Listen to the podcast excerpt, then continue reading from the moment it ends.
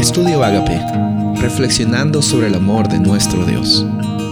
El título de hoy es Templanza en el Crisol, Mateo 5:5. Bienaventurados los mansos, porque ellos recibirán la tierra por heredad. La palabra mansedumbre se define como soportar el agravio con paciencia y sin resentimiento. No escuchamos esto muchas veces porque muchas veces eh, cuando tenemos eh, agravios o tenemos circunstancias adversas complicadas, eh, lo último que tenemos es tener paciencia, lo último que hacemos es tener pues tranquilidad y lo primero que hacemos es resentirnos por las circunstancias o con personas que nos han herido o por cómo es que esto viene a ser una realidad en nuestra vida.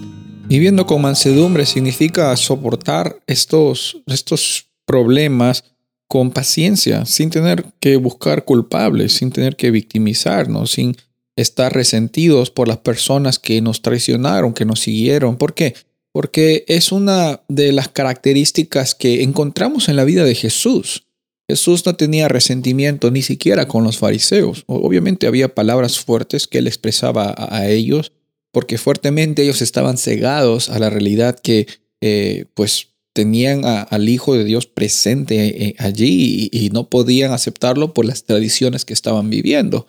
Bueno, en este proceso del crisol, del fuego de las adversidades, encontramos que la mejor alternativa y la mejor experiencia de vida que tú y yo podemos tener cuando estamos en el fuego de las tribulaciones es vivir con mansedumbre.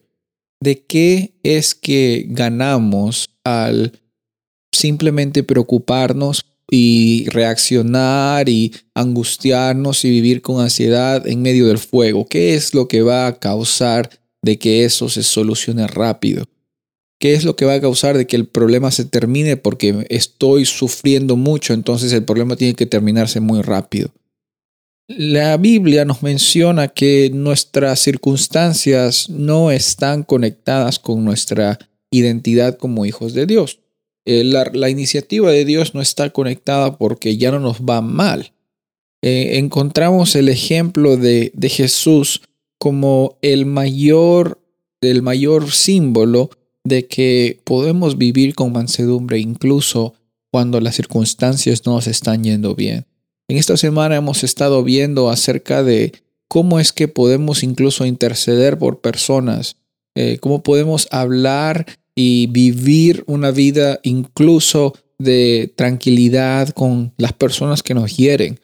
Obviamente van a haber situaciones que van de caso a caso, pero que el Espíritu Santo siempre te acompañe a que no reacciones por las circunstancias difíciles que vives, sino que vivas en mansedumbre vivas con templanza, que es una actitud de, de, ser cauteloso, de ser justo, de ser tranquilo, de vivir con la realidad de que hoy día es un día en el cual podemos mostrar a otros que tenemos un Dios real, que es un Dios de amor. Soy el pastor Rubén Casabona y deseo que tengas un día bendecido.